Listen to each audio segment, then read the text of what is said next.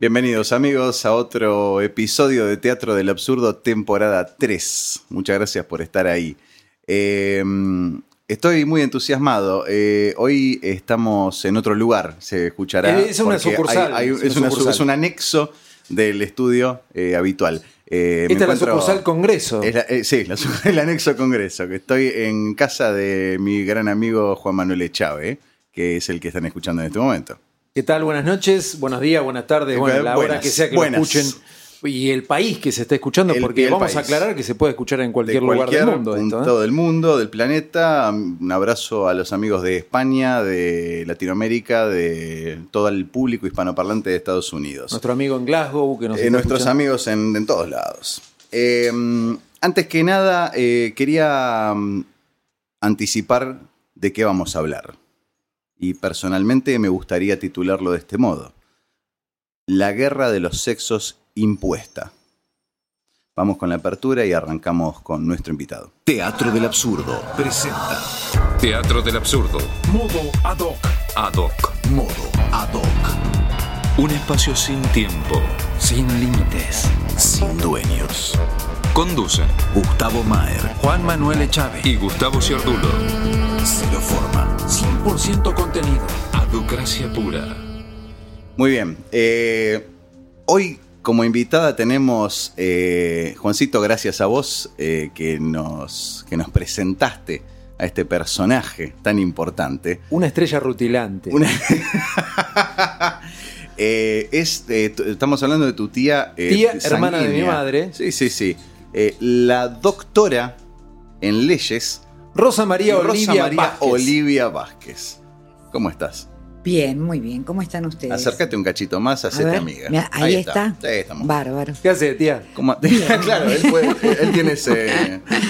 Él tiene ese permiso. Sí, sí, bien, puede- bien, puede muy bien. Muy bien, muy contenta de estar acá con ustedes. Y bueno, Nosotros vamos también. a ver qué sale. Sí, sí, totalmente. Yo, eh, a mí me dio muchísimas ganas de que, de que hables con nosotros, de hablar con vos, porque eh, tuvimos una pequeñita charla en donde, bueno, me contás que eh, vamos a arrancar a explicar a qué te dedicas.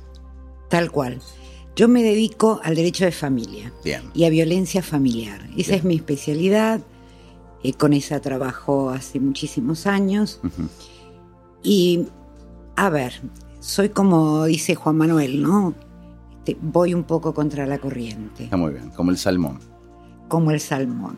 Nado en contra de la corriente. ¿Por qué? Porque el contra la corriente ahora.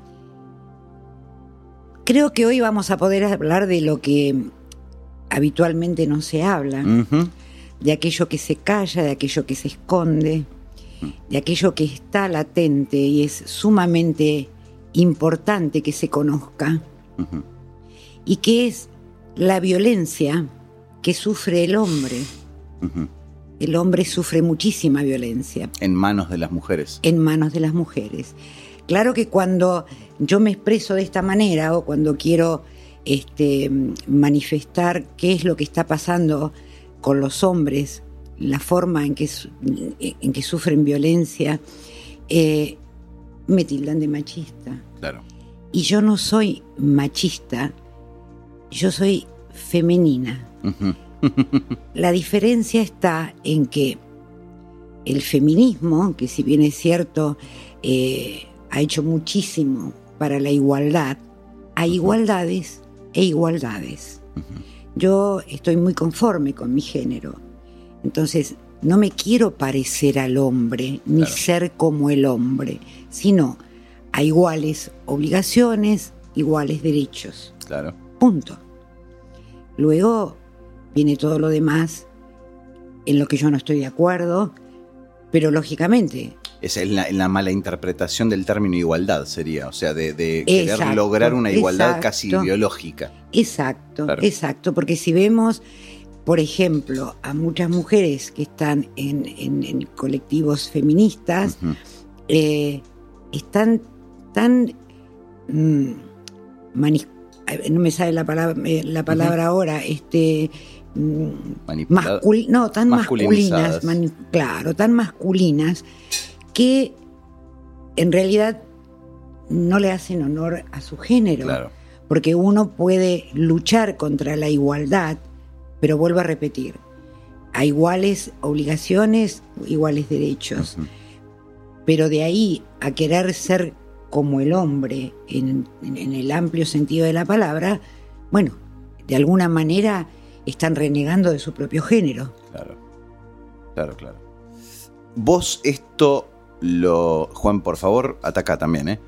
Eh, vos lo observás a partir de tu actividad profesional. Absolutamente. Lo- eh, bueno, Absolutamente. vos entonces tendrás una tendencia. No, no digamos tendencia, pero tendrás tus reparos a la hora de elegir a quién defendés. En realidad yo no elijo a quién defender, en realidad me eligen a mí. Ajá. Eh, viene una persona a, a mi estudio, se sienta frente a mí y comienza a contar su historia.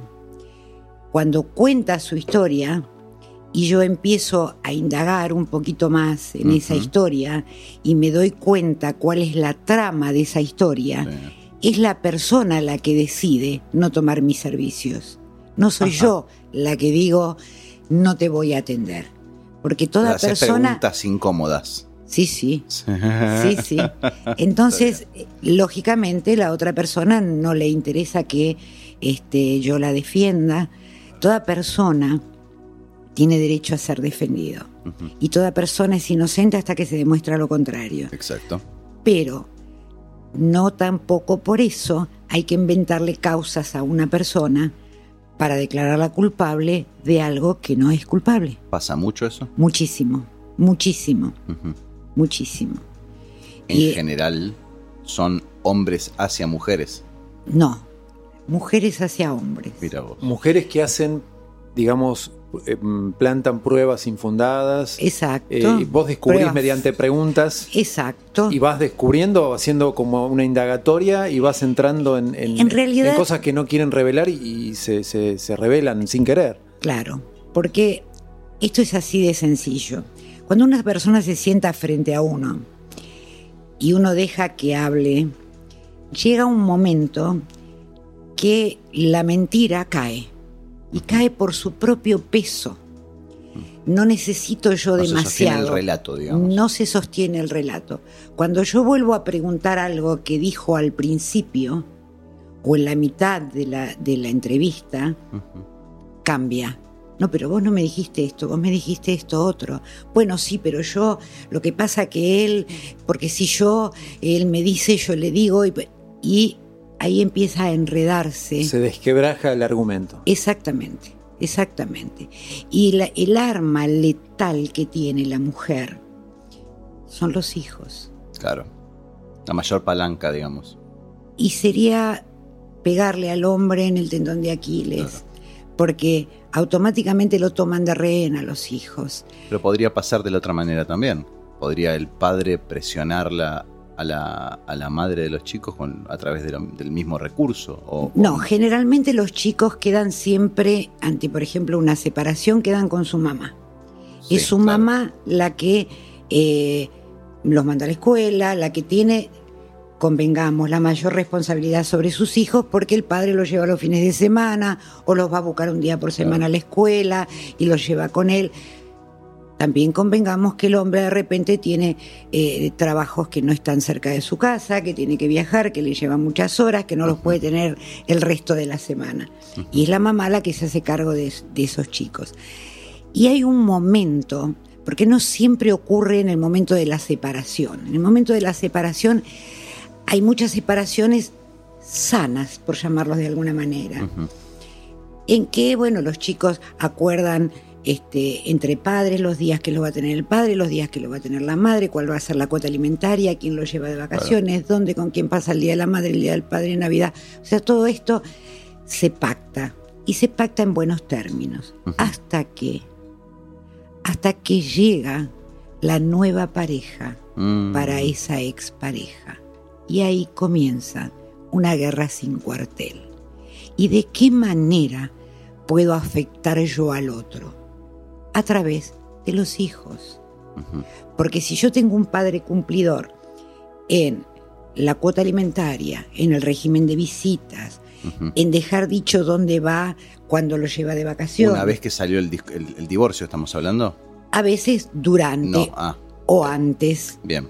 denuncias, Lo que agrava la situación. por supuesto. Claro, claro. Pero vos, vos planteás que es cuando el hombre, en el caso de la pareja, el hombre es el que empieza Rehace a tener una. vida. empieza a rehacer su a vida. rehacer su vida. Ahí Exacto. empieza, ahí empieza la batalla. Generalmente empieza la y al batalla revés, ¿cómo es? También ocurre, pero ocurre en menor escala, porque convengamos que el hombre es el que está en pareja o consigue una pareja antes que la mujer. ¿Por qué? Porque el hombre está solo, la mujer está con los hijos. Claro. Sí, Entonces, sí, sí. no es está- más difícil es a más la mujer. difícil para la mujer. Pero cuando el hombre rehace su vida, empieza esta guerra, y lo peor de todo esto es el arma que utiliza la mujer para contra el hombre, Claro. que son los hijos, que son los rehenes. Sí. Estos rehenes que además han llegado a extremos tales como, eh, papá te tocó, ¿dónde te tocó? ¿Cómo te tocó? No. eh, esas acusaciones de violaciones a los propios hijos que también existe. Convengamos Sí, sí, claro, que también existe, existe. por supuesto que no estoy diciendo que no existan, Claro. pero en muchos casos no existen. Y quienes sufren y pasan por todos los peritajes habidos y por haber, los chicos. Y hasta que esto se demuestra que no es verdad o que sí lo es, Los procesos legales son larguísimos. son larguísimos Y traumáticos para los chicos. terribles, seguro, seguro. terribles, irrecuperables. Por otro lado, esta guerra que hay este, tan cruel contra, yo digo, contra ellas mismas. Porque en definitiva, cuando pierden la batalla, también pierden a sus hijos, Claro. porque terminan perdiendo la tenencia de esos chicos. O llenándolos de resentimiento hacia ella, Además- los, los chicos que caen en la conciencia de esto. Yo siempre le digo a las mujeres lo siguiente. Si vos vas a inventar una causa y crees que la causa va a salir a favor, es probable que salga a favor. Depende de qué es lo que vos inventes y qué es lo que se demuestre. Pero la factura que te van a pasar tus hijos el día de mañana va a ser lapidaria. Esa va a ser la condena que vos vas a sufrir por haber inventado una causa. Por supuesto, ese es el momento en que la futura clienta se parece va. Claro. Claro, porque sabe a la que, a- ¿En dónde que- se está metiendo? dónde se está metiendo. Exactamente. Te pregunto algo, porque ahora ver, hoy, últimamente en los medios, en la tele, en todos lados se habla mucho de, de la- de lo patriarcal que es la sociedad, de lo, de lo patriarcal que es la justicia. La justicia, desde tu punto de vista que estás dentro de ese ámbito, ¿es patriarcal? Depende. Depende. Depende. Nosotros siempre, cuando iniciamos un juicio, así sea por tenencia, por alimentos o por divorcio, de alguna manera pensamos, a ver, cae en un juzgado donde la juez es una mujer, cae en un juzgado donde el juez es un varón, dependerá de en- desde qué lugar ve el juez para juzgar. Porque no se olviden que los jueces también son seres humanos. Y a veces ven en aquel que quieren juzgar parte de su propia vida. Entonces, como somos espejos que nos estamos mirando constantemente unos a otros, eh, suele pasar a veces que nos encontramos frente a jueces que son implacables en contra de una mujer o al revés. Mujeres que por ser mujeres al momento de juzgar son implacables con los hombres. ¿Ustedes conocen los perfiles de cada juez que puede llegar a tocar? Después de algunos años, De unos estar años en- uno más o uno menos más o menos Conociendo Tiene la historia. cintura. va Claro. ¿Y, y realmente se especula con, con eso? No, porque, a ver, no es que se especule, uno por lo pronto, sabiendo eh, para qué lado se va a inclinar el plato de la balanza en determinado juzgado, Sí. sabe cuántas pruebas y de qué manera presentarlas y qué, de, de qué forma esta persona puede llegar a ser absolutamente imparcial. Yo reconozco que eh, cualquier colega que me esté escuchando puede llegar a decir que no es así. Yo hace muchos años que estoy en esto y les puedo asegurar que es así. Este, muchas veces uno, eh, por decirlo de alguna manera, tiembla cuando dice que, ah, el sorteo, a ver, cayó en tal lado. Bueno, Claro. acá tengo que eh, tomar determinadas precauciones. Sí. Este, esto todavía pasa. Creo que a la justicia le falta mucho, mucho en este país para hacer una justicia justa. Cla- es imparcial y, y que no haya Sí, coloraturas por en, en base a la ideología o la, o la experiencia personal se- de cada juez. Claro, o que se deje llevar por, eh, digamos, este, lo social, ¿no? Claro. Este, esto de inclinar la balanza según cómo estén socialmente las cosas, Mm. Eh, sino que hay que ser justo con la persona que tienen enfrente, con la situación que hay enfrente, y fundamentalmente cuando hay chicos de por medio. Los chicos son algo, la vulnerabilidad de las criaturas es, es algo que hay que tener muy presente en el momento de juzgar, ¿no? Y a ver cuál de los padres es merecedor de la crianza de esos hijos. Claro. Por otro lado, esto de no querer dejar una madre que los hijos se traten con el padre, eh, el daño que le están haciendo es terrible porque esos chicos, en definitiva, van a terminar ellos sacando sus propias conclusiones. No hace falta que la mamá le diga que el papá No, no, es un claro. excelente hombre o que papá es una porquería. Ellos, por las actitudes que tenga este papá, Lo van a ir observando. lo van a ir tiempo. observando y van a saber perfectamente el día de mañana quién es quién. Y cuando han sido inducidos por su mamá a mentir con respecto a su papá, estos chicos le van a pasar la factura a su mamá indefectiblemente. Claro. Esto es así. Hola, estoy acá. ¡Uy! ¡Pero gracias! Ahora entró recién, entró recién. Sí, Sí, ¿cómo está? Pero ¿hace cuánto estás ahí, Gustavo? No, no, entró- estaba entró. acá en la puerta y Ah, estaba mira. esperando y estaba escuchando Viste, atentamente lo que. ¿Querés decía. preguntar algo? Sí, le quería preguntar, eh, mm, porque justo entré en esa parte donde hablaba del juzgado y de cómo llegaba la causa al juzgado. Y la pregunta es, ¿llega por sorteo? Llega por sorteo. O sea, nunca sabemos dónde va este, a recaer esa causa, ¿no? ese, ese expediente.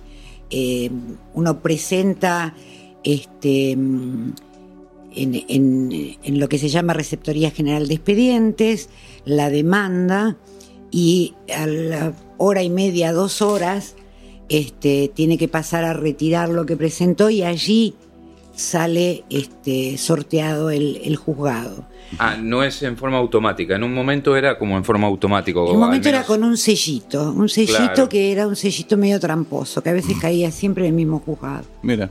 Mira, qué interesante. Y porque se ve que se trababa a veces. El Ah, y el mira. numerito era... yo- y tú- Confiamos y tú- demasiado en la mecánica. Eh, claro, general. sí. Entonces este, el sellito se trababa a veces en algunos juzgados y Sí. este ahora no. O lo limpiaban demasiado. Eh, claro. Depende de la humedad, si hay mucha humedad. Eh, ahí si se, llueve infla, afuera. se infla la madera. Tal Sí, cual. tal cual. Bueno, sí, tengan Pero ahora es, es un sorteo, es muy limpio el, el- el sorteo, este, y nada, bueno, donde caímos sorteados, a no ser que se trate de una, de una causa muy grave, que siempre hay un juzgado de familia de turno. Por ejemplo, ahora entramos en feria judicial, Claro. pero queda un juzgado de familia de, turno, porque en, en casos de violencia familiar, sino donde recurrimos Claro. no alcanza con la denuncia en la comisaría de la mujer ni en la fiscalía de turno, porque tiene que intervenir de forma inmediata este, un juzgado de familia. Entonces, siempre hay un juzgado de turno. Pero más allá de eso, este, caerá o recaerá la, la, la demanda en, en el juzgado donde fue sorteado, libremente. Yo me quería meter ya a. eh, vos en un momento eh, mencionaste eh, peritajes realizados psicológicos, ¿no? A la madre, al padre, a los chicos. Exacto, la famosa cámara Gesell para los estamos chicos. hablando de la cámara Gesell. Sí, sí. Yo personalmente no tengo muy claro qué es la cámara Gesell. Yo eh, eh, me, me imagino una cabina. eh, Exacto, en donde, es. ¿Ah, sí? Así. Ah, bueno, Ah, me- comentame muy, muy por encima cómo, de qué se trata. Es una habitación vidriada Sí. que em, las personas que están dentro de la habitación no saben que se los está filmando y viendo de afuera. Bien. Entonces, la cámara Gesell generalmente es utilizada para aquellas, eh, aquellos niños que han sido abusados, pero que verbalmente no se pueden expresar. Bien. Así sepan hablar correctamente, ¿no? Pero no pueden decir lo que les pasó. Exacto. Eh, bueno, hay, una, hay, hay métodos y están los peritos dentro de la Cámara Gesell, este, psicólogos, este, el equipo técnico del juzgado donde ha recaído precisamente esa causa, que ponen los medios para que estos chicos de distintas formas hablen. Bien. Yo les voy a contar, no me gusta autorreferenciar, pero como para dar un ejemplo. Obvio. Hace aproximadamente dos años, en una causa de tenencia, había que el nene sufría, era un varoncito de nueve años, Que sufría muchísima violencia por parte de su mamá, violencia física, eh, al extremo de arrancarle pedazos de, de pelo, de dejar el, el blanco en la cabeza, ¿no? Pe- pegarle con una toalla mojada, irse a bailar y dejarlo solo y después volver ella con el novio del momento a la casa. Bueno, eh, una situación, pero que había que, lógicamente, probarla. Establecer Es- que fuera así. Claro, esto llevó dos años. Opa. Porque cuando el nene en un momento dado me dice, yo quiero hablar con... Era una juez, una excelente juez de familia que tenemos en Lomas de Zamora. Quiero hablar con la juez. Muy bien, el niño tiene derecho, por la Convención de los Derechos del Niño, este, él tiene derecho a sentarse frente a un juez a partir de los nueve años precisamente y contar qué es lo que le está pasando. Así es que la juez este, me dice que sí, se sienta frente a la juez y empieza a contarle este, todo lo que le sucedía, todo lo que no podía contar. Me lo contaba a mí, pero luego no lo podía contar frente al equipo técnico. Pero frente al equipo técnico, en un momento dado, el nene hace muchos dibujos, ¿no? Este. Le va hablando a la psicóloga, a la psicopedagoga, este, y, y van haciendo dibujos. Entonces, él decide hablar con la juez después de haber hecho un dibujo y haber hablado con el equipo técnico de lo siguiente. Él se dibuja a él de la, madre de, su- de la mano de su papá. Su papá, a su vez, estaba de la mano de su actual pareja, que tenía una nena que la dibuja de la mano De la de, mamá. Eran cuatro. Y atrás, una mujer con una carpeta, ¿no? Como si fuera un- un portafolio o una carpeta. Entonces la psicopedagoga le dice quiénes son los del dibujo. Y él dice, este soy yo, este es mi papá, esta es la novia de mi papá. Él, los- él- él da los nombres, ¿no? Y esta es la hija de ella, que es como mi hermana, porque precisamente los dos eran únicos hijos. Y decime, ¿quién es esta mujer que está atrás? Esta mujer es mi abogada, porque ella está atrás nuestro porque nos cuida, porque me cuida. Wow. Lógicamente, cuando la psicopedagoga me cuenta eso, me produjo muchísima emoción. Claro. Y a partir de ahí, ella es la que le dice, bueno, si ella te cuida y si vos te sentís seguro con ella, creo que sería bueno que pudieras contar todo lo que no te animás a contar delante de la juez. Y es ahí donde él se anima. Claro.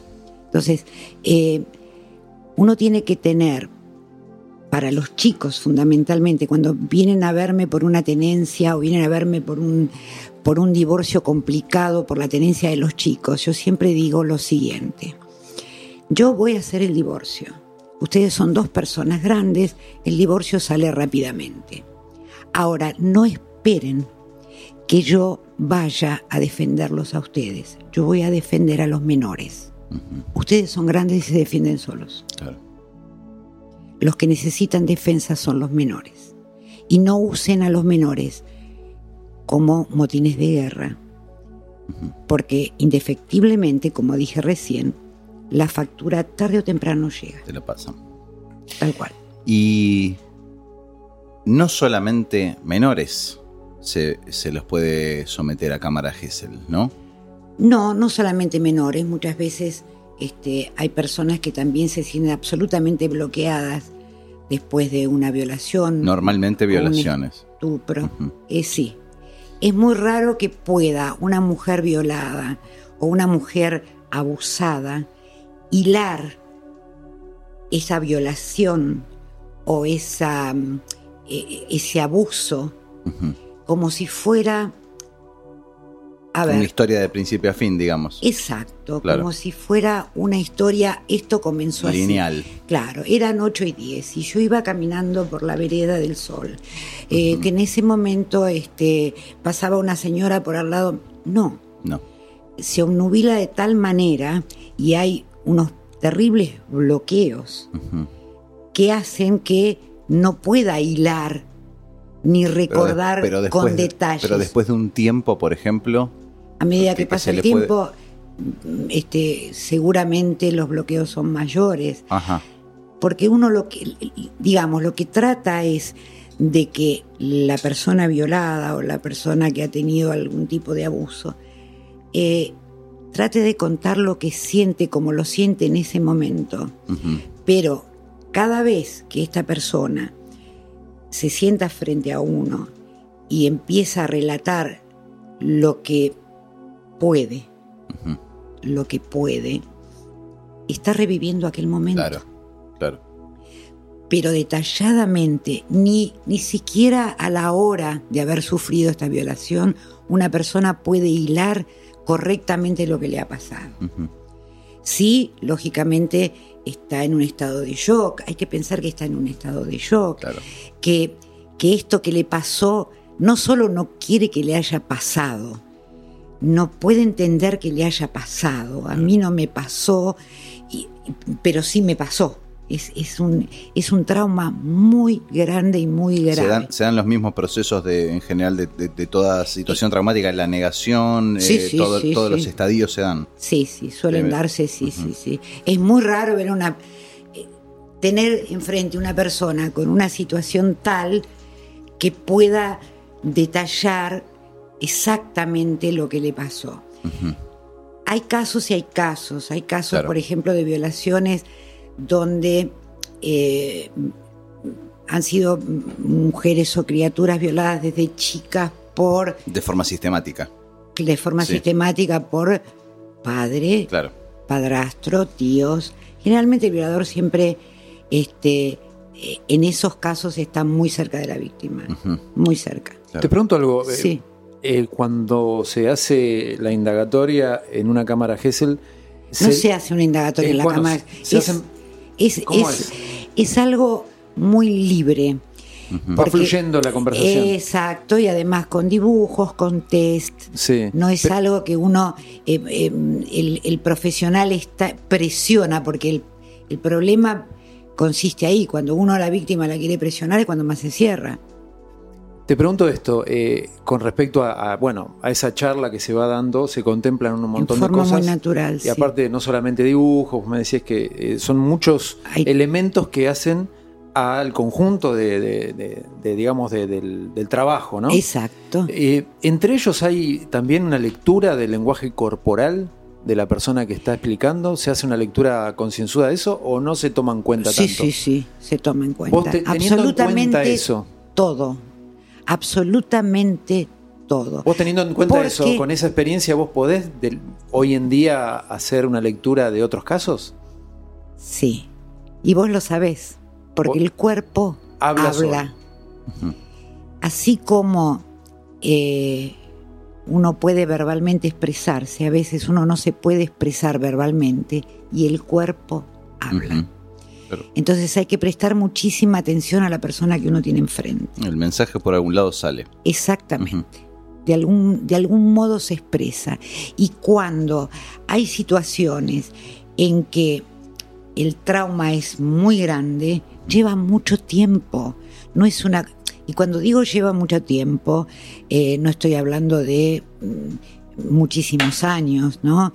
Pero eh, lleva mucho tiempo que esta persona incluso pueda denunciar eh, de qué manera fue quién fue, cómo fue, no es tan fácil ni es tan eh, espontáneo. Hasta que la persona se decide a hacer una denuncia, pasa a veces bastante tiempo. A- eh, cuando generalmente el victimario está dentro del núcleo familiar, ¿eh? a esto me claro, refiero, claro. no me refiero una- a, a está otro grabado tipo por de- el vínculo. Exacto. Porque, a ver, convengamos, y volviendo nuevamente un poco al tema anterior, muchas veces hay eh, chicas, lo hemos visto en un caso creo que fue en Mendoza, que la mamá de la víctima eh, mira para un costado y entrega, entre comillas, a su hija, a su pareja. Ajá. Esto pasó en Mendoza hace poco, incluso la madre está detenida. Este, cuando el victimario, que era la pareja de, de- de la mamá de la chiquita que luego apareció, creo que la tiró en, un, en una sequía, en un lugar por allí. También la buscaba, también formaba parte de la búsqueda porque la nena había desaparecido.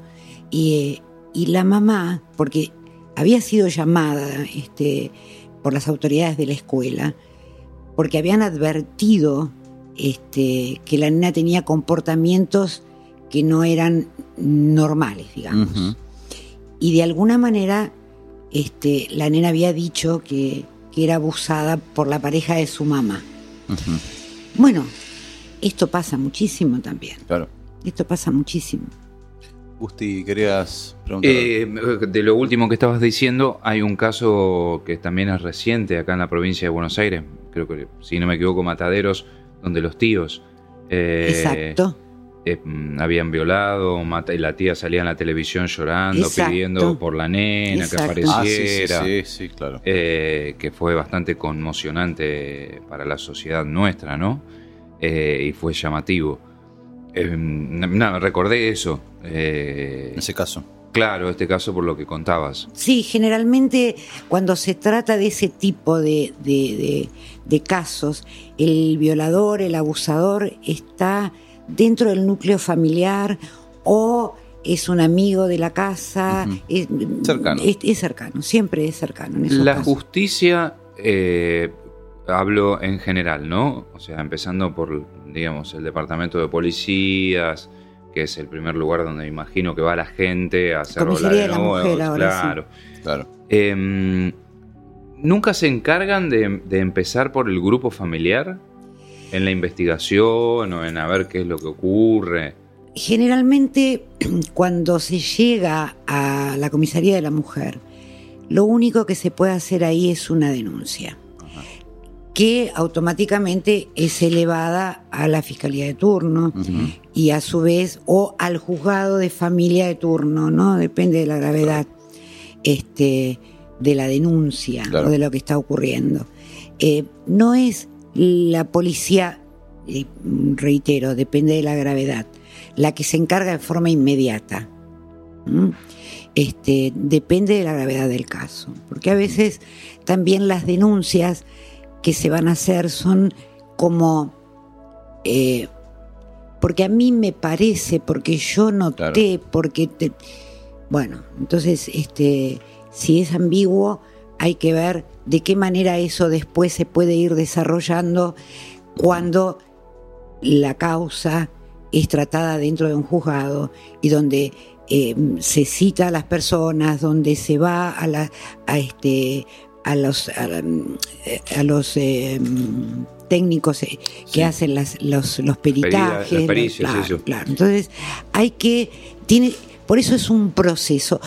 Todo es un proceso. No podemos adelantarnos nunca, jamás, a decir que determinada persona es culpable de hasta que no se demuestra, no solo porque lo dice la Constitución Nacional, Obvio. sino porque se ha demostrado muchísimas veces que ha habido violadores que no han sido Juzgados ni denunciados. no, han sido denunciados, eh, se ha empezado el proceso, eh, no ha sido la persona y ha sido otra la que cometió el hecho. Hace, y voy a hacer, voy a autorreferenciar otra vez, pero pero creo que viene al caso. Hace cuestión de siete, ocho años, yo tenía trabajando gente en mi casa, albañiles exactamente, Sí. y había uno que estaba haciendo una, eh, estaba eh, un quincho en casa, eh, viene una mañana y me dice que el hijo menor lo habían detenido la noche anterior. A ver si por favor podía hacer algo. Entonces voy a la comisaría de Guillón, estaba detenido el chico. Ajá. ¿Por qué estaba detenido? Por un homicidio que se había cometido de una en, fue en banda. Ajá. Esto ocurrió así. Un equipo eh, de fútbol de barrio fue a jugar un partido de fútbol, estaban jugando un partido de fútbol, llega una persona a decirle a uno de los jugadores que acababan de violar a la hermana de 13 años. Los que estaban jugando al fútbol, más los que estaban mirando el partido, se subieron en camioneta, todo, se claro. fueron todos este, para la casa de este muchacho. La chica dice que quien la había violado había sido el papá de su compañerita de escuela, que ella pasó por la casa, que su compañerita no estaba y que este señor la había violado.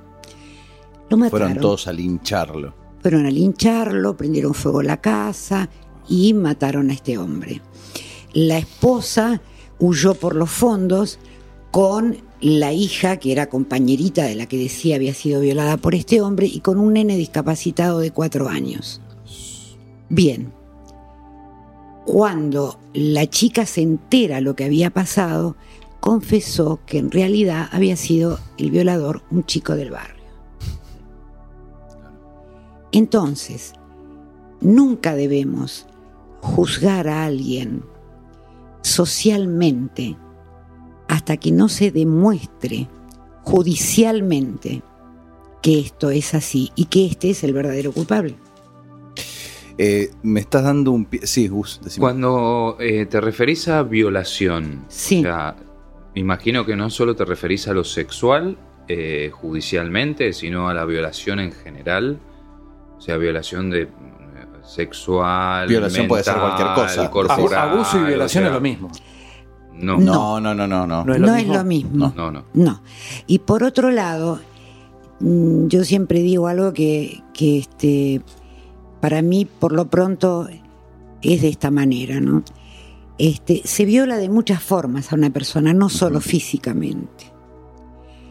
También se viola a una persona mentalmente. eh, y, y el abuso que, que se puede hacer a una persona psicológicamente a veces es tan dañino como el físico, porque queda marcado de por vida. Sí, convengamos que la peor consecuencia de una violación, de un, de, de- de un- de una- de un abuso sexual con acceso carnal, que es el nombre, Exacto. eh, la peor secuela es la, justamente la psicológica. Claro, Porque porque físicamente puede no el dejar haber sido forzado Claro, a algo que violentada no fue, la, con- la- no fue consentido, claro, ¿no? exacto. Este, esto es, es, es- es Mirá, muy traumático. eh, yo la pregunta que hice, si el abuso o la violación son al- es lo mismo, lo, la hago de una manera capciosa porque Claro. hoy en día en la televisión eh, hay abogados de renombre que están remarcando esa idea y la gente compra eh, de que el abuso, la figura del abuso y la violación son lo mismo.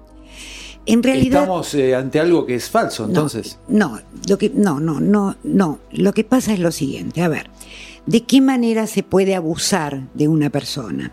También eh, el abuso puede ser este, el manoseo, este, distintos tipos de, de- de- de- de- de abusos que no tienen que ver con el acceso carnal, por ejemplo, ¿no? Claro. O obligar a una persona a practicar sexo oral, por ejemplo. Claro.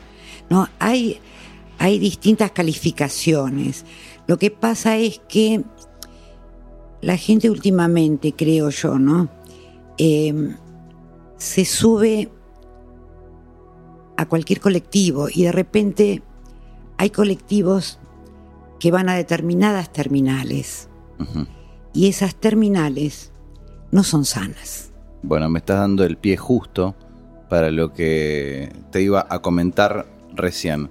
Eh, nosotros somos muy, muy paranoicos, conspiranoicos, como lo quieras llamar. Con Juancito compartimos como una obsesión de encontrarle siempre el pelo al huevo y ver, ver. de qué manera, eh, qué aparato eh, gigantesco o qué corporación o qué... eh, ¿Qué interés qué- qué- hay en qué esto? hay, que está tironeando de un piolín para más o menos controlar a la población. Y te comento que es lo que vos creo que suscribí, lo hablamos varias veces esto. hay una teoría. Eh, la premisa principal, vamos a decirlo sin pelos en la lengua, es la reducción de la población.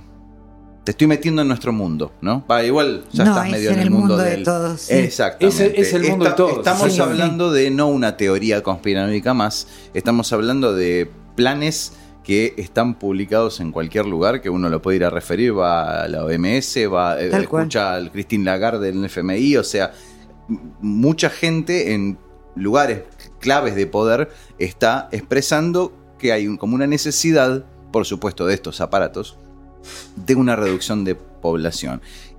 Y em, vende la idea a través de distintos, como decís vos, colectivos. Exacto. Podríamos citar muchos. A mí me interesa particularmente uno charlar con. Estamos, acla- estamos en fin de año, vamos a aclarar Estamos que en todas vivo estas explosiones. en Congreso, por eso se escuchan no, estas no, no es gente que está en contra de lo que estamos diciendo necesariamente. Y si fuera sería maravilloso. que es que lindo, ¿no? Tire, Significa muchacho, que tire. habría, que habría, este, repercusiones. A mí particularmente me interesa el, el hecho de la discusión que hay, que se generó eh, eh, y que se viene generando, a mi entender, desde hace muchos años, desde los la liberación femenina de los 60, bueno, ciertos procesos en años posteriores, y hoy toma una forma eh, que mucha gente dice que es la tercera ola del feminismo, mucha gente se refiere hacia, eh, eh, hacia este movimiento como falso feminismo, mucha gente hasta habla de feminacismo. Entonces, Exacto. digamos, yo quiero, yo quiero eh, en mi cabeza ordenar todo esto, todo este grupo de, de ideas, todo este conjunto de, de voces y eh, quiero creer que estamos hablando de pobres mujeres contra pobres hombres que eh, compraron una determinada eh, Ideología, poner. Sí, pero no. No, no, eh, yo creo que todo esto es consecuencia. ¿Cómo te lo explico? Es consecuencia de otro tipo de. de mm, presión. Estamos. Yo lo relaciono directamente con, con el capitalismo y con, y con tiempos de ultraconsumismo. Entonces, eh, hay ciertas cosas que han pasado y cierta- ciertas este, eh, ideas que se fueron comprando eh, em- eh, como para diagramar una forma de pensar que a veces hasta hablamos de pensamiento único. Y es como una es como una especie de agenda, como sistemático, porque Bueno. sale lo de el aborto legal, después los pañuelos verdes, después sale un- una cosa tras otra y se van generando historias, historias, historias. Claro, claro. Y de pronto eh, también surge la idea de que hay detrás una ideología política concisa. Sí, pero de pronto, está bien, está bien, pero de pronto yo voy a otra cosa. Eh, eh, la mención del pañuelo verde ya connota un bando. Y entonces yo ah, por eso quiero ser muy cauteloso con lo que estoy diciendo porque no me interesa ni tener problemas ni ofender a nadie, pero el que se ofenda allá él. No, pero estamos Yo- visibilizando yo voy, yo también voy a otra cosa, yo voy a otra cosa, que somos todos víctimas de esto. Entonces, si yo como consecuencia de una bronca generalizada, vamos a hablar las cosas como son, si como consecuencia de una bronca generalizada, hoy a una mina se le complica conseguir laburo porque prefieren no contratar a una mina porque se le va a venir un quilombo, Exacto. es un problema de las mujeres y Las de... y están de- perjudicando o a sea, ellas. se están perjudicando a sí mismas. en sí mismas, Y, en- y- exactamente. y más, y más que si estamos hablando de que muchas veces el aparato eh, legal puede, podría eventualmente detectar falsas causas o causas armadas de parte de mujeres, también eh, favorece al hombre para darle vía libre para violar o abusar de quien quisiera. Porque al fin y al cabo eh, puedo, puedo decir, me armo una causa. No, me está acusando falsamente. Entonces, hay todo... eh, el famoso se- por el mismo precio. Exacto. Exacto. Entonces, somos todos víctimas de una situación que se, fue, se salió de control en algún punto. Mm, Es lo como yo lo veo, ¿no? Entonces, eh, a mí me preocupa eso, a mí me preocupa eh, que una mina, a ver, mi mamá, mi mujer, mis amigas, eh, mujeres que yo quiero, tengan miedo de caminar por la calle y que, y que un chabón les grite algo o las humille o las abuse o las toque o lo que sea, pero también me da mucha bronca que un amigo mío tenga que caminar con orejeras por, por, por miedo a que malinterpreten una mirada una mujer. El ¿Me punto es, ¿a qué quieren llegar con esto? ¿Quieren llegar a esta separación, a esta división? Yo creo a que es dividir? impreguntable eso. O sea, no, no, no Hay le un podemos preguntar a objetivo, nadie. claro. Hay un obje- yo creo que hay un objetivo y es lo que decíamos de lo del fondo, lo de la organización, lo de mm, la ONU.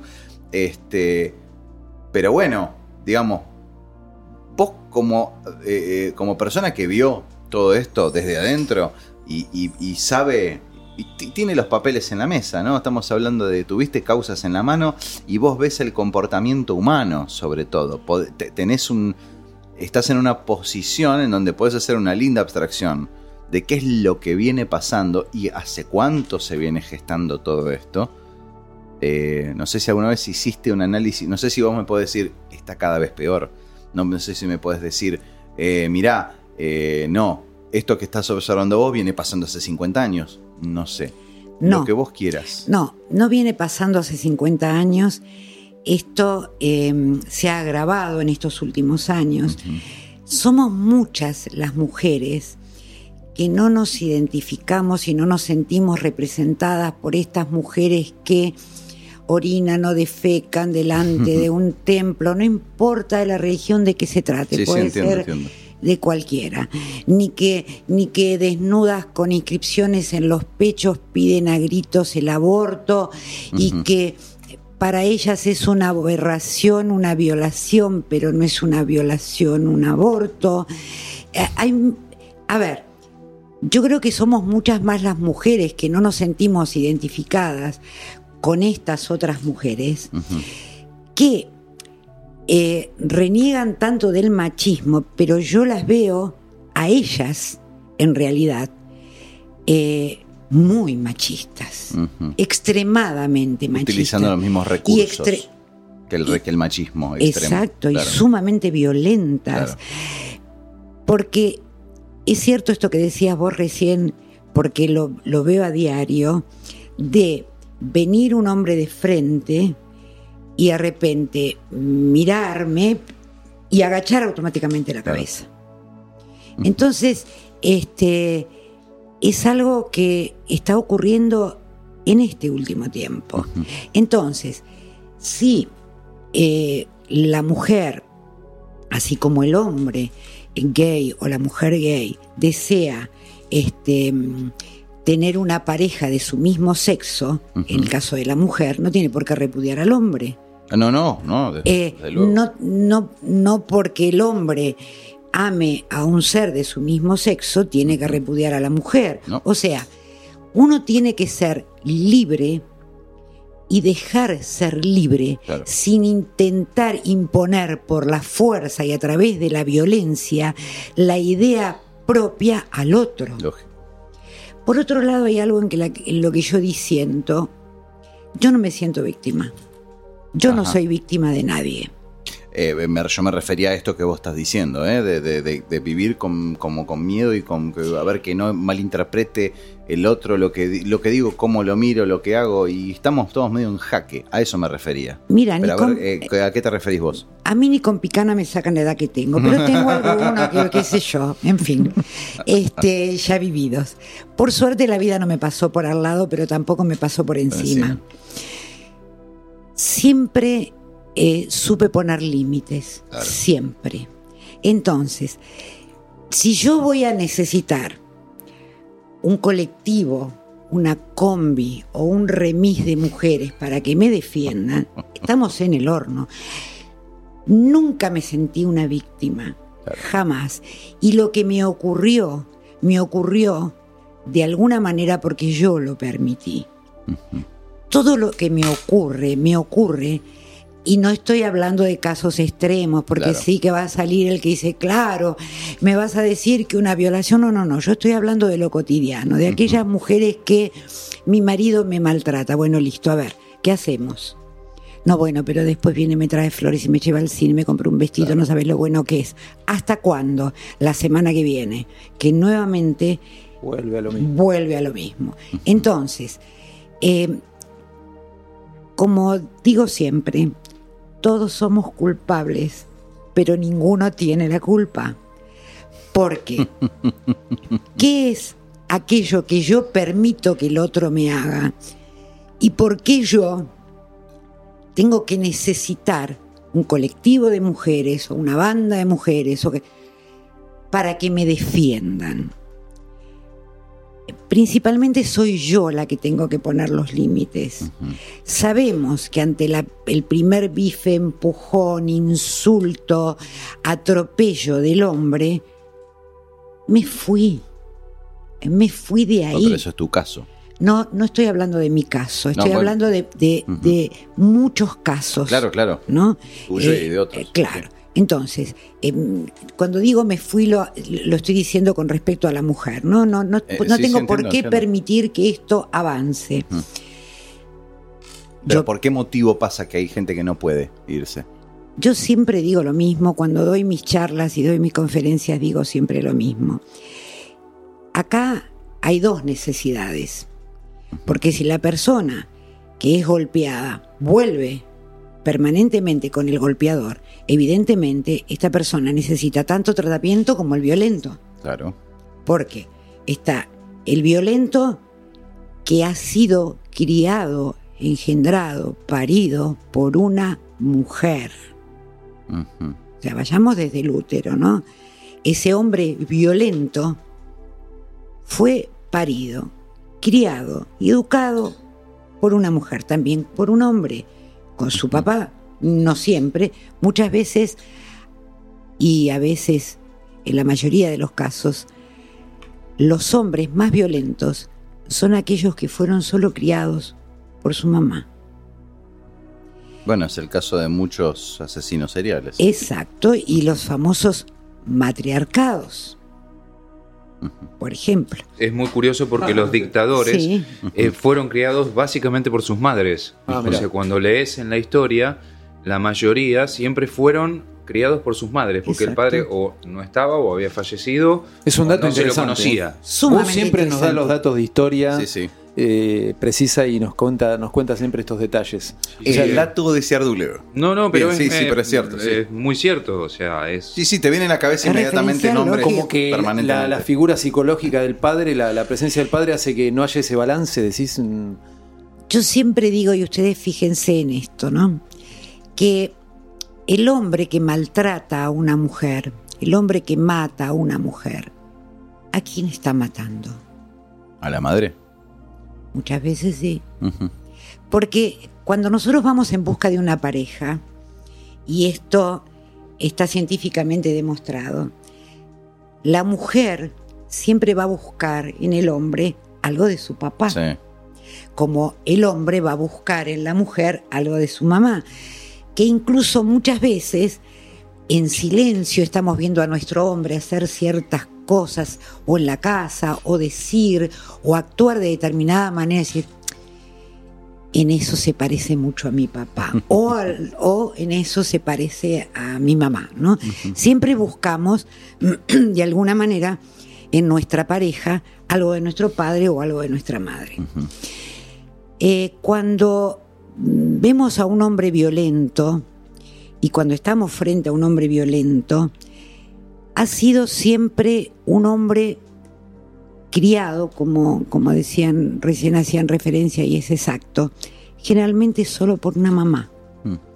Por una mamá, por un papá ausente, por una madre soltera, por una, una madre que se separó cuando esa criatura era muy chica. Pero siempre creo que el hombre no solo se condena a sí mismo con la actitud que tiene en matar a una mujer, Claro. pero en esa mujer está matando a su propia madre. Esto este, lo tengo como... Se me hace un lío terrible eh, con las nuevas, fo- los nuevos formatos familiares. Se me hace un poco de lío. Ah, a ver, Eh, porque Sí, es lo primero hablando, que pensás. Claro, estás hablando de una familia típica, Sí. mujer, hombre, ¿no? Eh, O sea, eh, lo, lo típico es eso en la familia. ¿Y qué pasa con las familias nuevas que se están formando? Que Bueno, es, que es la discusión de siempre. de- de- Eh, todavía no vamos a ver los resultados de eso. hasta dentro No, de pero unos ya años. la perdón, eh, pero son familias formadas, o sea, yo puedo contar casos personales. O sea, ¿Cómo qué? fami- Y mi hermana, o sea, tiene una familia formada con una persona de la cual está separada. y No, no, tiene no, no, no, pero él está familia- hablando de las hablando- nuevas familias eh, Claro, de, no ahora de entre familias hombres ensambladas, digamos. Ahora se está familias entre hombres o entre mujeres. Exactamente. Este, ¿Cómo, cómo va a ser Ah, eso? No Por entendía, eso. no entendía. Porque no entonces eh, No, lo que no, no sucede es que como es un movimiento social nuevo, o Es sea, es una- nuevo. una- claro, las consecuencias de todo eso se van a ver en la próxima generación, cuando ese chico tenga 18. Claro, ahora no podemos Todavía no podemos saber eso. Eh, no Eh, estoy- o- estoy O sea, hablando- vos lo que te estás refiriendo puntualmente es al tema de, hijos por ejemplo, de gays, eh, y hijos adoptados de gays o eh, Sí. inseminados. ¿Cómo va a ser eso? Ah, bueno, por eso, Eso iba a decir dice justo, Sí, sí, justamente está- eso. se está No, refiriendo ¿cómo, a eso. cómo va, ¿Cómo va a ser eso? Porque este es un ejemplo clásico de personas, por ejemplo, madre viuda que cuida al hijo. Madre separada, madre, separada, soltera. madre soltera. o el caso de. También pasa a veces que hay hombres que se quedan con, la, con los hijos Sí, sí, porque sí. murió la Claro. mujer. Sí, y, sí. Bueno, incluso hasta rehace más rápido, como me contaste, porque el hombre tiene esa tendencia, ¿no? A rehacer sí. rápido. Pero se me ocurre que ese es el, el- el dato típico de la figura mujer-hombre. de la familia tradicional. La familia La tradicional. familia tipo. Sí. Ahora, ¿cómo va a ser a una y proyección? eso es una abstracción O sea, mental, no ¿cómo podés va a ser hacer eso otra más cosa. adelante, ¿no? Hay un cambio generacional muy grande. Hay un cambio en cuanto... Paradigmático. Claro, en cuanto además, a ver, cuando va a tener que pasar lógicamente una determinada cantidad de años para que podamos ver qué pasa con esto que está Claro, pasando. exacto. Y Mm. imaginemos, mira, históricamente, ya que siempre habla de la historia, el cigarrillo era un elemento para relajar, para, o sea, lo recetaban los médicos. Si ves la película eh, Hasta El que lo nombraste, rey, hasta que lo nombraste y me diste ganas de Sí. fumar. En el discurso del rey, el médico le receta al rey eh, cigarrillos para Sí, calmarlo bueno, porque los cambios de paradigma son eso, Eh, claro. Bueno, este es un cambio de paradigma nuevo, ¿no? ¿Cómo, cómo se va a plantear esto? Yo creo que como a todo hay que esperarlo, claro. como a todo hay que esperarlo. Lo que sí es, creo para eh, esto lo, lo pienso yo personalmente y no tiene por qué estar de acuerdo conmigo, pero creo que cada uno tiene que hacer su propia vida como mejor le parece, pero sin tratar de imponerle al otro sus propias ideas. Lamentablemente, en este país no se puede disentir. Uno no tiene la posibilidad de decir yo pienso diferente, porque entonces se, em, se le pone la etiqueta de, Ujú. ¿m? Sos facho. Sos, por ejemplo, sos o sos machista, Claro. Mm. o em, bueno, a mí que soy machista me lo han dicho un montón de veces, yo siempre digo no soy feminista, soy femenina, Pero pasa con lo mismo, eh, o sea, podemos hacer referencia a millones de, de- de- de etiquetas, o sea, Tal sos eh, de tal partido político, sos, o sea, Claro, por claro, el solo claro. hecho de, de opinar en una situación distinta. Yo creo que mucho eh, de nuestra sociedad es que no saben cómo separar una cosa de la otra. No, y aparte, y, y- y no, está clarí- no está claro para nada el concepto de sutileza o el concepto de matiz. O sea, yo puedo estar de acuerdo con ciertas cosas. No, no, no, pero yo me Entonces, refiero. no está- el gris yo no me refiero, a, yo me refiero a esto. No saben separar. eh, eh, ¿Cómo explicarlo? Eh, es una marcha determinada, no sé, por, Sí, entiendo. por decir. no separar eh, las consignas, decís vos. Claro, o sea, no, no separar las consignas. O sea, hoy vamos a protestar porque no hay transporte público, pero a eso le sumamos que también protestamos porque nos aumentaron los impuestos o porque, no sé, el pañuelo de color Naranja, blanco sí. o el pañuelo, o sea, y hacemos Se, una se aprovecha para meter otro- mezcolanza otras, otras de cosas eh, que en realidad, o sea, cuál es la cuestión de la... O sea, llega un momento que no sabemos de, de qué estamos reclamando, qué está protestando, de- Ujú. qué, qué es lo Bueno, que la necesita. para- disconformidad por, por, por sí, Por, por la, mis- por sí, Eh, la disconformidad claro. en sí misma. en sí misma. Este, estoy disconforme de, de todo. Igual, igual hay, te- hay este, mm, una agenda, como siempre decimos. Siempre hay una intencionalidad detrás de eso. Por Porque supuesto. De todas maneras, este, no sé, te digo un ejemplo estúpido. Una vuelta yo me presenté a una, no manifestación, no digamos, fue una especie de convocatoria eh, espontánea este, para, para ir a reclamar porque un, tipo que había prendido fue un perro. No vamos a entrar en mayor detalle que eso. Me presenté eh, y a los 20 minutos apareció el polo obrero. ¿Y por qué? ¿Qué tiene que decir ahí? Y bueno, eso tiene que ver, por supuesto, tiene que ver, y a, y a eso resta a la gente que va comprada. Que va, levanta la bandera y dice, ¿por qué están reclamando? "Eh, no sé, preguntarle a él que nos trajo. Ya estamos en la misma. Es este. Esa hay, que, historia- hay que ver realmente quién es el que reclama. Esa historia se ve por la ventana acá. se ve acá todo el tiempo. Sí, yo igual, lo- es mi creencia, es eh, el punto de reclamar, o por decirlo de alguna manera, vamos a hacer quilombo, total, no importa. Sí, sí, totalmente. Eh, igual no sabemos por qué. Es como. Termina siendo como de mucha ignorancia Sí. en líneas generales. O sea, en total, sí, no importa. Bueno, vamos, y, lo mismo. por, ahí, por ahí algo logramos. Claro, es como. eh, yo creo que eh, somos un pueblo eh, muy nostálgico, ¿no? O sea, siempre todo tiempo pasado fue mejor. Muy tangueros. Claro, muy tanguero. eh, o sea, y se vive como un gran paradigma, eh, creo que muy asociado a todo lo que tiene que ver con la tecnología, de que los reclamos o las cosas que se pretenden se quieren en este instante. No hay un Proceso. periodo de, claro, de proyectarse, de esperar, de esperar el tiempo de la Sí, justicia, pero eso no viene, de saber la no viene verdad. con los avances tecnológicos, esto no viene de esta época. ¿eh? Eh, La, ¿Qué historia, cosa? la historia argentina te dice que siempre fuimos medio eh, eh, de responder rápido a las crisis, de a ver quién viene a sacar las papas del horno. Sí, del impulso, Es como a ver cómo sí, resolvemos ya. na- na- nadie fue demasiado. Nunca nadie, hubo un, nunca un gobierno gradualista de verdad. Que, que proyecte a 20, 25, 30, 50 años un, crecimiento económico. O sea, ya venimos educados como el gorto en ese sentido. Eh, siempre queremos respuestas ya. Eh, a eso sumale la revolución de las comunicaciones, todo lo que siempre hablamos, ¿no? De que querer velocidad. Pero en el fondo nunca, nunca nadie eh, se sentó a plantear una respuesta real a un problema real a largo plazo. Sí, lo que pasa es que si vos querés hablar de una cosa puntual y conspiranoica, o sea, es lo que tenés enfrente tuyo, que es el celular. O sea, creo que la mayor conspiración hoy en día es tener ese aparato frente tuyo. O sea, hace poco hay Mm. Yo, una... yo creo que todo depende del uso que le das.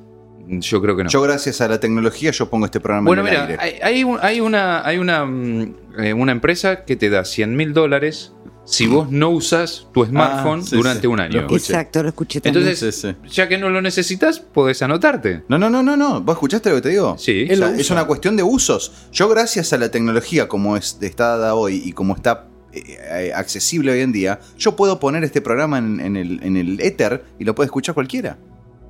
Yo estoy Es agradecido lo a que la- te está diciendo, al, al movimiento diciendo tecnológico. con el cable Es- del micrófono vos podés usar, lo usás para grabar. Yo puedo grabar algo, o te puedo ahorcar. O también puedes colgar la ropa. O te puedo ahorcar. Le Doctora, mucho Puedo hacer tal un bien cual. o un mal. ¿Eso no es violencia? Es bueno. Pero es violencia manifiesta. Ajá, Ajá. A ver, porque está también la violencia encubierta. qué A ver, interesante. a ver. Yo pensé en colgar la ropa, ¿eh? él dijo de matar. ¿eh? No, no, yo pensé en matar. porque- Yo hace rato que pienso en matarlo.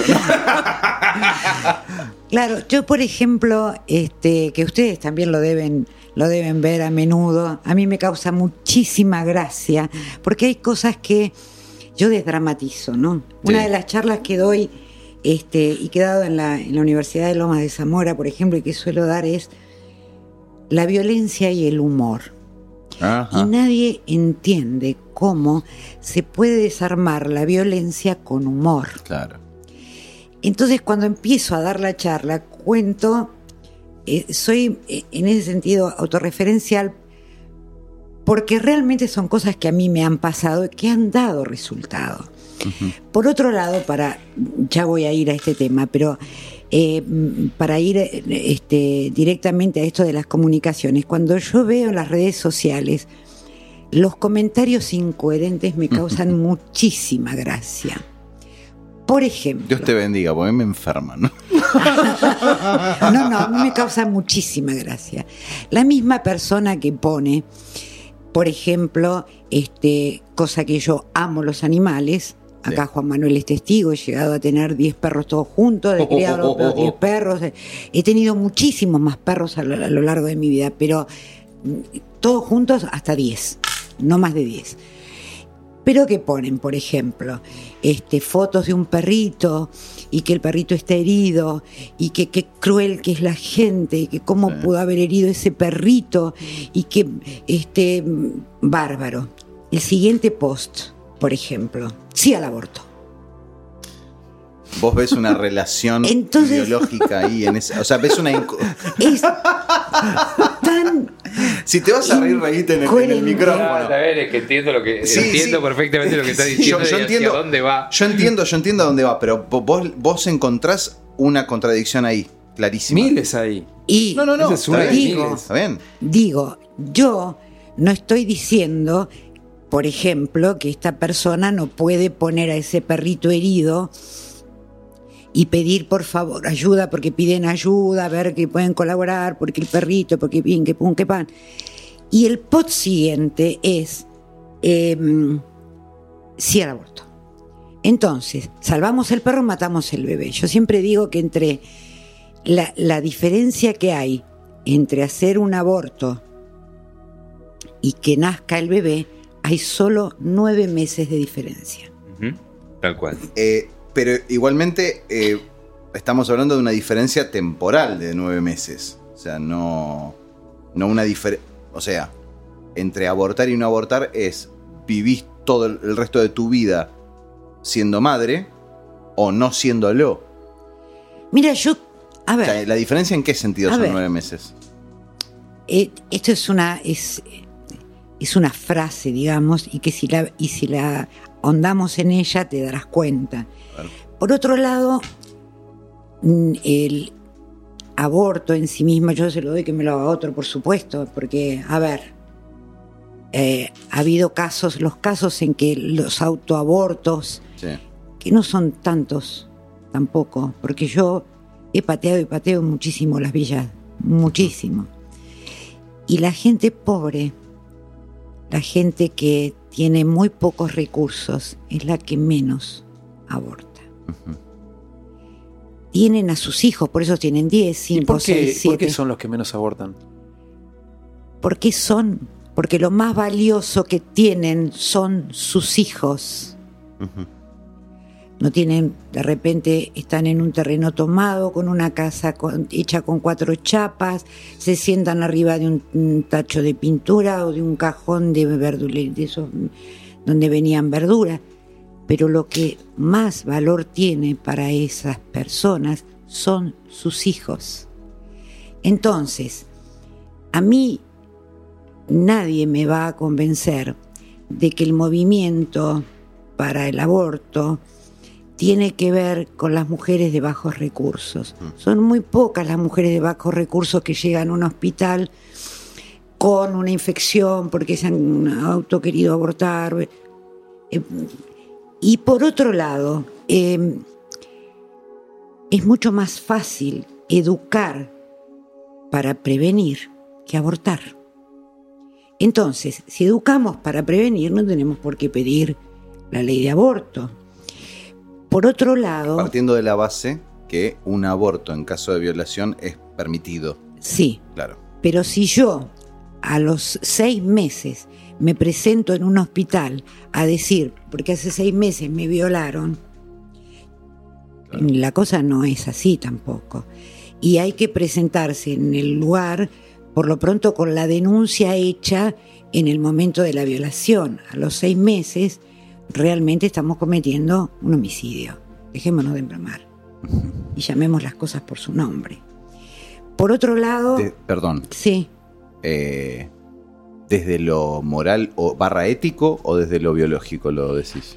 no, yo lo digo desde lo moral. Yo digo es Eh, quise biológico, quise decir legal. no, porque legalmente todavía, o sea, la, legalmente No está constituido como persona a los seis no. meses. Pero se considera desde la, la concepción. Luego, han sal- ha salido el nuevo eh, Código Civil, Sí. hay que tener esto en cuenta también, ¿no? Bien.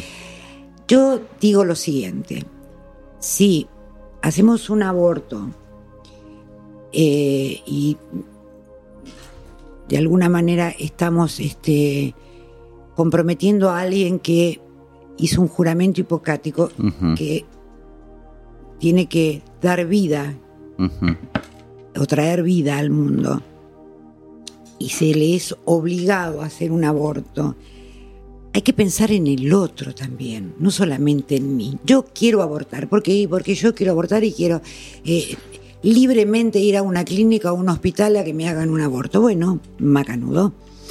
Eh, en lo personal yo no estoy de acuerdo.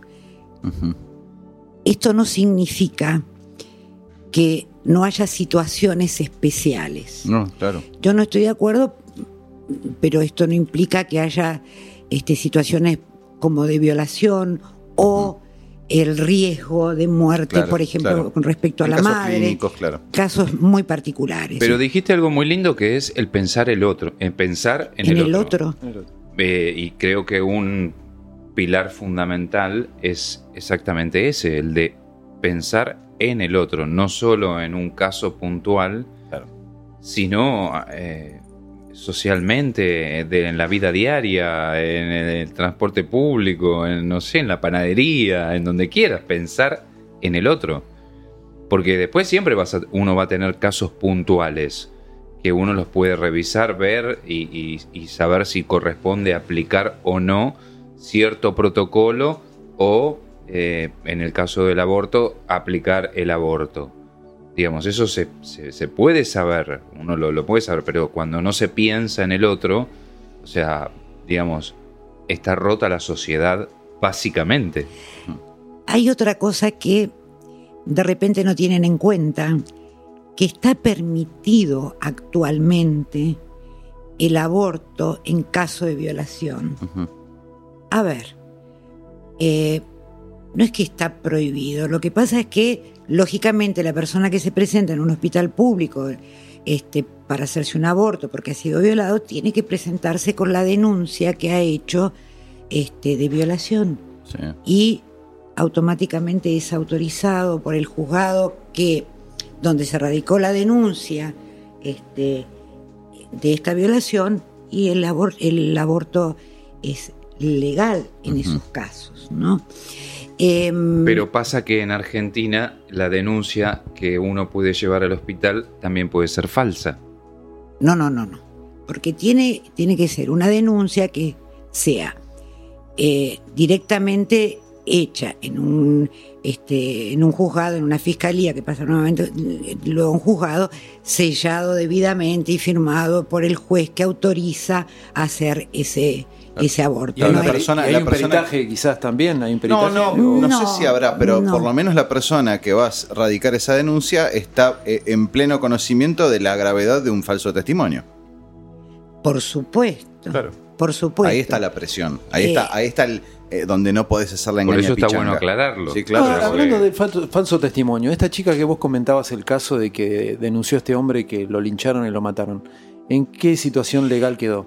La situación legal de la chica la desconozco, porque yo tomé el caso del chico que participó en esta Mm, horda. Claro. Entonces mm, Ah. desconozco, no sé cómo intriga. quedó ese, sí, cómo quedó ese caso y Pero cómo ahí se no es resolvió falso penalmente. testimonio, porque la, la- la- la chica no denunció. Fue simplemente eh, un, No, ella lo no, no, te- no te- no testimonió frente Claro. a autoridades competentes. Exacto. Ella llegó a la casa y dijo, fui a la casa de, de fulanita, estaba el papá y me pasó esto. Claro. Este, De- cuando en realidad... una situación falsa. Exacto, que no nada tenía que ver con, con este hombre, pero bueno, ahí están las famosas este, prejuzgaciones, Claro. ¿no? Quiero volver a la cuestión del feminismo y demás, ¿no? Quiero, Volvamos, consultarte, volvamos. quiero consultarte con respecto a, a una cosa que se puntualiza permanentemente y siempre se dice, que queremos tener, quieren tener los mismos derechos que los hombres, los mismos sueldos, los mismos... esto. Me En parece este momento- bárbaro. En Sí, este momento totalmente. yo lo pregunto, pero lo pregunto desde la ignorancia total, ¿eh? no es A ver. para no es una cosa, viste, capciosa de pregunta. ¿Qué derechos en este momento que se reclaman no están teniendo? ¿Qué derecho en este momento legal, qué derecho social en este momento no se les está impidiendo a ellas? Mira, si vamos al fondo de la cuestión, tendríamos que ver, porque, por ejemplo, eh, hay mujeres que dicen que con la misma o mayor capacidad que un hombre en determinada empresa o en determinado trabajo, no gana lo mismo, no le pagan lo mismo. Cuando llega el momento de un ascenso, siendo más capaces quizás que un hombre que, que- que está trabajando en el mismo lugar, lo ascienden al hombre y no a la mujer. Eh, creo que pasa por ahí la cuestión. O sea que, la- eh, digamos, legalmente hay una igualdad, pero, pero la gente no la, no la aplica o no Socialmente la no se aplica. En algunos casos no se ejerce. Por Claro. otro lado, creo que ahora se va a complicar muchísimo más la situación de las mujeres. Estos colectivos van a hacer que yo, empresa, el- al momento de, de- de tener que tomar un empleado, y mujer no, porque si yo, jefe, por ejemplo, o dueño de la empresa, en algún momento se me ocurre tocarle el hombro y decirle, quédate tranquila, si esto no te sale ya, este, ya va a salir, te- a ver, cualquier cosa me preguntás, esta mujer me puede denunciar Bueno, esto Por está acoso, pasando. por- ya está Entonces- pasando, pasó en Wall Street, por ejemplo, decían que, que empezaron a Wall limpiar Street mujeres están por, contratando por todo mujeres. esto. Exacto. Entonces, por eso siempre digo que los extremos terminan, eh, Tocándose. no solo eso, sino que derrumbando todos aqu- todas aquellas eh, cuestiones que tienen que ver con eh, lo que las feministas este, extremas eh, tienen como consignas. claro. O sea, derriban sus propias consignas. Ujú, porque se van a los extremos. Eh, esto de ser de sumisa o creer que uno es sumiso porque acepta eh, de buen grado lo que puede proponer un hombre. No, uno tiene que, a ver, ¿de qué manera combato esto que dijo porque yo no estoy de acuerdo, porque es un hombre y él a mí no me va a imponer? Hay formas y formas, hay maneras y maneras. Entonces, aceptar lo que diga el otro, lo más difícil que nos está ocurriendo en este momento es la aceptación. La aceptación, aceptar al otro. En realidad nosotros hablamos y queremos imponernos y nos cuesta mucho aceptar. Aceptar que el otro no es igual a nosotros, a que nosotros no somos igual al otro, que cada uno de nosotros venimos de un micromundo diferente. Ujú. ¿m? Porque hemos sido criados, uno es uno y el medio que lo rodea. Entonces, hemos sido criados y educados de una manera distinta unos con otros. Pero intentamos imponerle al otro lo que nosotros queremos. Cuando en realidad tenemos que escuchar más al otro, complementarnos más. Eh, hay, un, hay un dicho este, que yo también siempre lo tengo muy en cuenta, y dicen los creyentes que baja un día Jesús a la tierra con San Pedro, y había dos carros encajados en el barro. Había un creyente de rodillas delante del carro, delante del caballo, rezando y alabando al Señor y pidiéndole que sacara del carro, del barro del, de- de- de que estaba encajado. Y el otro estaba ultra reputeando a Dios en todos los idiomas, tirando del caballo, y tiraba el caballo, y después se ponía detrás del carro y empujaba el caballo. Entonces Jesús sigue caminando y de repente en un tiquinear de dedos hace que el, que el carro del que lo puteaba saliera del, del barro. Entonces San Pedro le dice, pero él te puteaba, pero empujaba del carro. Esto es lo que nos falta.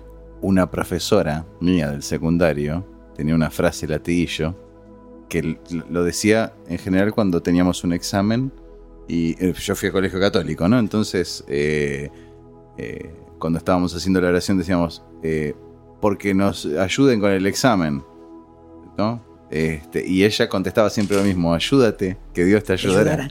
Claro, esto, esto es así.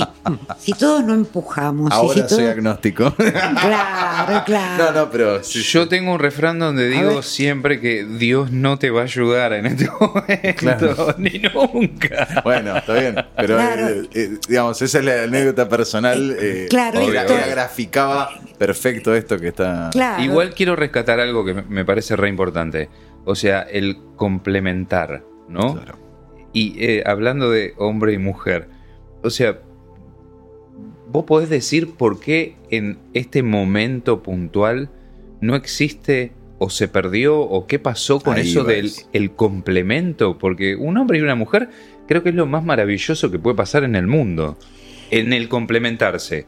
Mm, También puede ser entre dos hombres, entre dos mujeres. Sí, no, no, hay no, ningún no, problema. pero O sea, quitando eh, pero la- la connotación el tema, sexual, claro, eh, sacando eh, el tema de los géneros para no armar Claro. mucho. No, las energías femeninas y masculinas sí, sí, en incluso, incluso en grupos de trabajo, Sí, lo- sí, lo que el, sea. el- el complemento, ¿no? A nivel El- humano. Como un, una- como un- eh, como En cuanto si- a lo energético, como femenino y masculino que hay en todas las relaciones, en el todas las. yin y el yang. Exactamente. el yin y el yang. Sería como buscar una pastilla en una farmacia, ¿no? Para dársela a la gente para la que tome, a ver si se puede complementar o, o entender que antes se complementaban más todavía y funcionaba mucho mejor. Claro. Yo creo que también es cíclico, ¿no? Que hay, hay, hay ciclos que se cierran y otros que se abren y que es como la moda. Vos viste que de repente, las mujeres principalmente, abrimos el placar y no tengo que ponerme. Y empezamos a, a- a mirar eh, un vestidito que tenemos colgado del año 60 y justo se usa, mira qué suerte que lo guardé, ¿no? O sea, todo vuelve. Los lentes ahora se vuelven a usar los del año 60. Claro, Son todo, top. Bueno, no, vamos a decir marcas, en al- pero.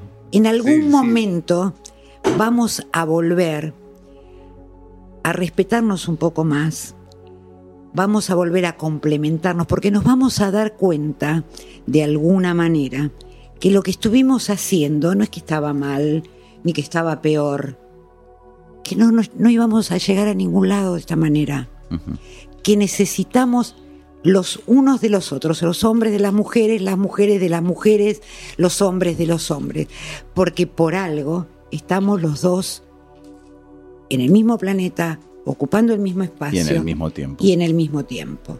Entonces, a ver, creo que estamos perdiendo muchísimo tiempo y sobre todo mucha energía.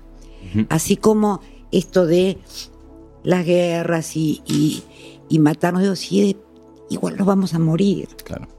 igual nos vamos En a 80 años vamos a hacer tierrita. ¿A quién le morir. importa? Bueno, yo pienso llegar a los 105, pasar Bueno. un poco más, pero... Y tenés antecedentes. Claro, y no- tengo antecedentes mucho familiares, pasar. pero, pero es así, entonces, haya paz, Claro. haya paz. Y aparte, eso es, eso es la verdadera diversidad. Eso es abrazar la diversidad.